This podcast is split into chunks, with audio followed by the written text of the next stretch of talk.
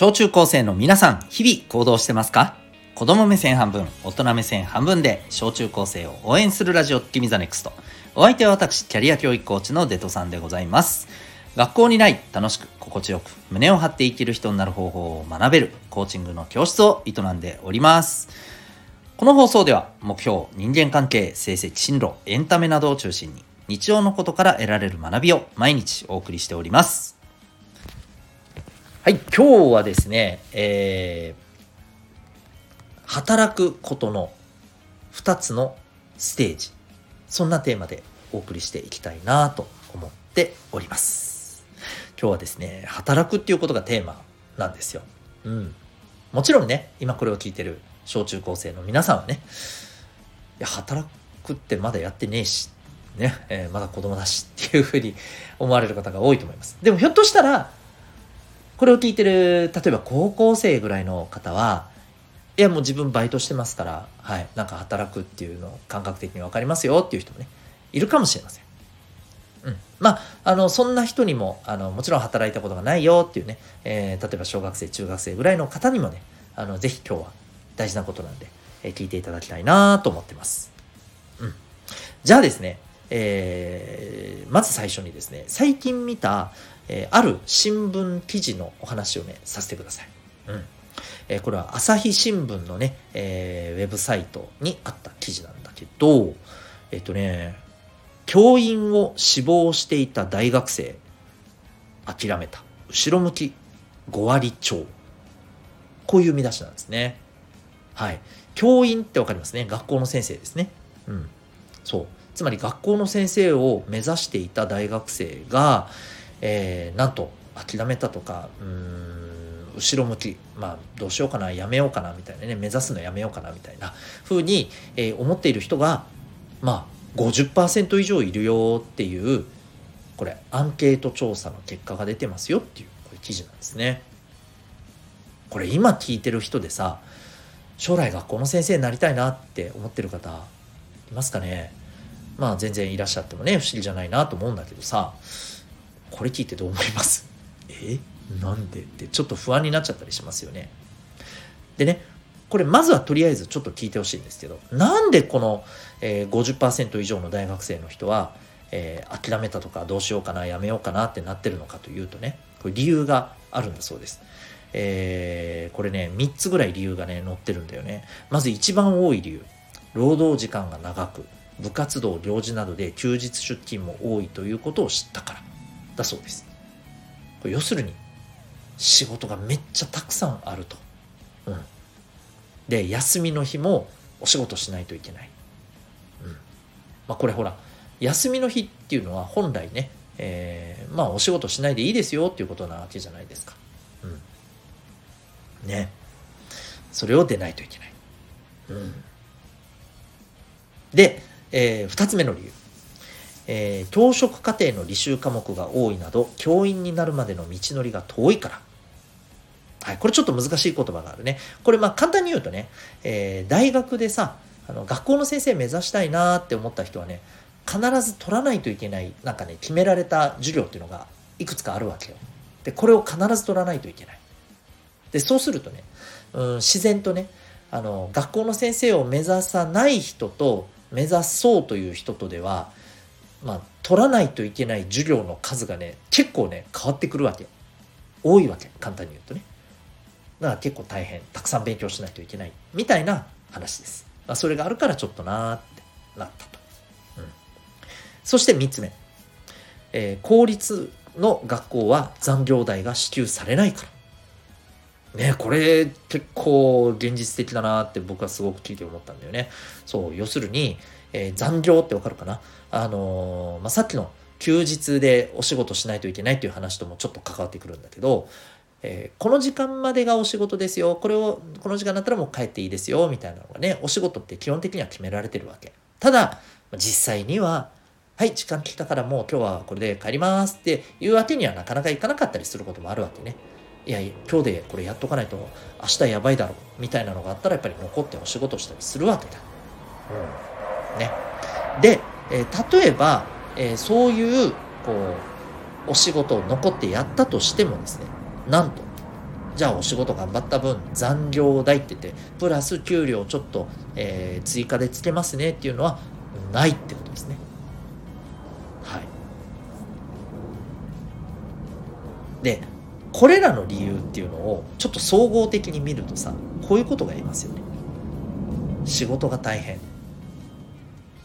でこの大変さといただくお金のバランスを考えるとうわーなんかちょっと仕事がこんだけ大変だったらちょっと割に合わなくない？みたいなこうところが見え隠れするんだよね。なんかわかるかな？うん。そう要するにいたもらえるお金の割にお仕事めちゃくちゃ大変じゃん。じゃあどうしよう。みたいなね。ここまでどんなかな？わかるかな？大丈夫かな？はい。でじゃあ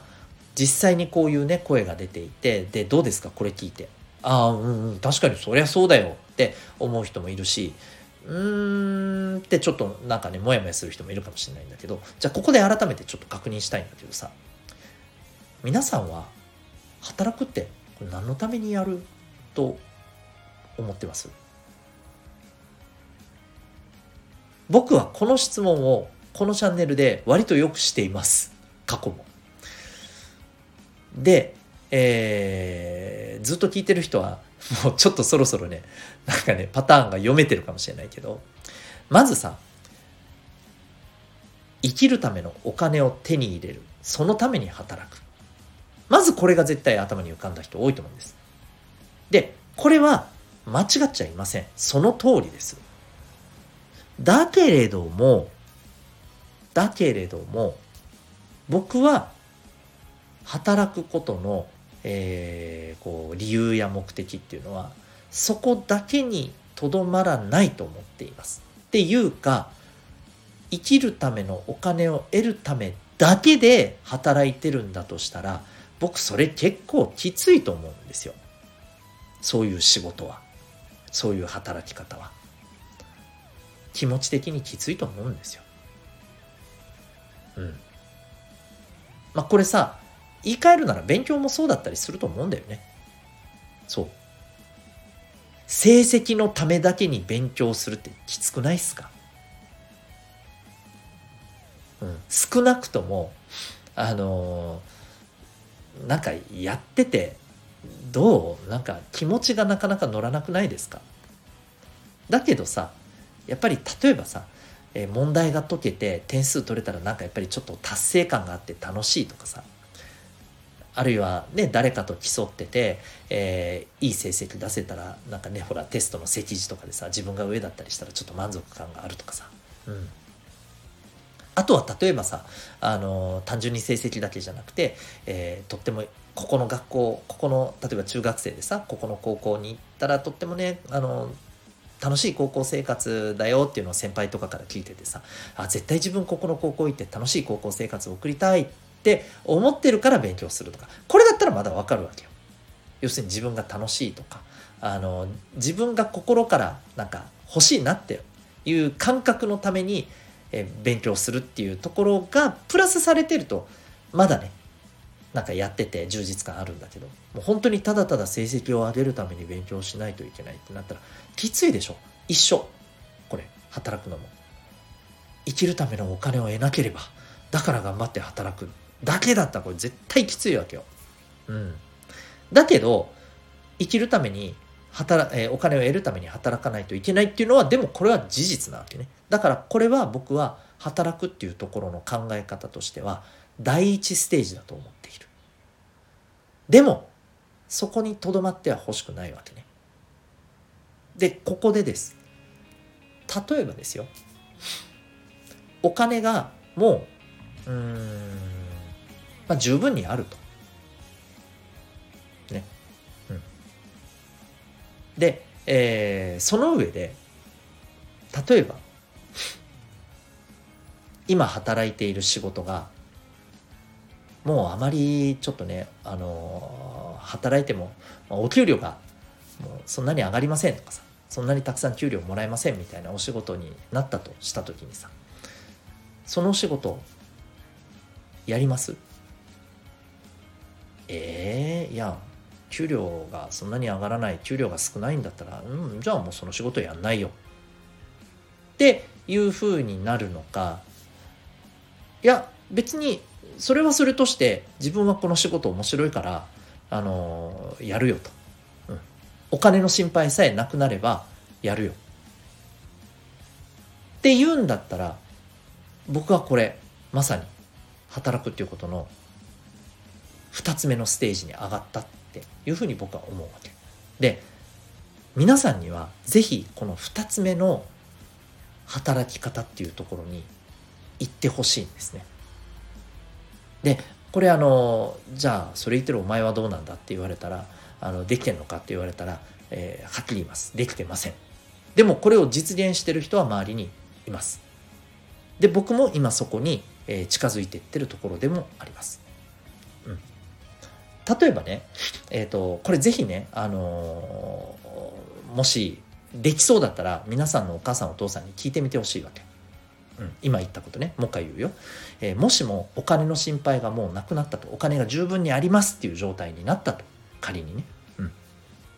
でそして今お母さんお父さんがやってる仕事がもしもあのもう給料そんなにもらえませんとかあのそんなにお金が手に入らない仕事だったとすると。そしたらその仕事続けるって。聞いてみてほしいんですね。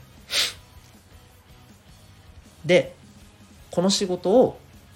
いやいや続けるよだって、え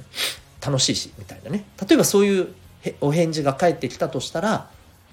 きっと今お母さんお父さんがやっている仕事っていうのはそう、えー、僕が言った働くことの、えー、2つ目のステージに行ける仕事なんだろうなって思うんです。もしああそうだったらやりたくないなっていうふうにおっしゃるんだとしたら今やってる仕事をは少なくとも今やってる働き方は、えー、一つ目のステージなんだろうなと思います。うん、でこれはもちろんね、あのー、こう人それぞれの考え方があるので、えー、例えば一つ目のステージの働き方だとダメだっていうことがあの言いたいわけではありません。うん、ただ僕としては2つ目のステージの方がもっと楽しいんじゃないかなと思っている。うん、で、えっ、ー、とこれを聞いてる小中高生の皆さんには是非この2つ目のステージに行ってもらいたいなっていう思いは正直あるわけね。うん、でもそのためにはさ2つ大事なことがある。もうなんとなく分かってるかもしれないけど一つはまずお金の心配がなくなるっていうような、えー、そんな、まあ、状態になることです。そのためにはねこれいろんなこと勉強しないといけません。お金の勉強も大事だしもちろんあの働くっていうこと、えー、自分がいい仕事をするっていうことね、うん、仕事で結果を出すっていうことね。こういったところもあの勉強して身につけて、えー、実際に結果を出していく必要がある、うん、そのために学ばないといけないことってある、うん、でもう一つの条件。これは自分が本当にこれやってておもろいなと。大変だけどおもろいなと思える仕事を見つけるもしくは自分で作れるかっていうところだと思います。うん、この2つを実現できれば、えー、2つ目のこの働き方っていうのが実現できるしで2つ目の働き方この2つ、えー、第2ステージの働き方が実現できたらこれ多分ねむっちゃくちゃ楽しいと思いますよ。もう生きること自体が。本当に。はい。そうなの？よくわかんねえって思ってる人も結構いるかもしれません。でもあのそれはそれでいいです、うん、だからちょっと最後にまとめるね。えー、ぜひお金の心配がいらないようなそんな、えー、ところを実現してほしい。だからお金の勉強もしてほしいし働き方とか、えー、結果を出すとか成功するための大事なことを学んでほしいと思います。で、えー、2つ目は、えー、自分にとってもうマジでお金もらえなくてもこれ楽しいからやれるやるしって思えるような仕事を、え見つけてほしい作ってほしいと思ってます。もちろんそのためにはやっぱり自分がね何がじゃあ得意なのか何が好きなのかとかね自分自身のことをもっともっと知る必要があるし、えー、そのために、まあ、いろんなことを経験するっていうのも大事かもしれないね。経験しないとさ分かんないこともいっぱいあるからさ、うん、